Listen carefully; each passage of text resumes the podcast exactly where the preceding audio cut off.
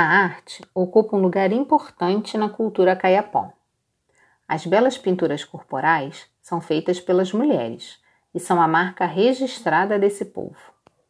Além de proteger do calor e dos insetos, os caiapó acreditam que essas pinturas também servem para afugentar os maus espíritos. O vermelho do urucum, usado no rosto e nos pés, representa a cor da vida. O preto do genipapo é usado em pinturas que vão mostrar se aquela pessoa é solteira ou não, se tem filhos, se vai para a guerra.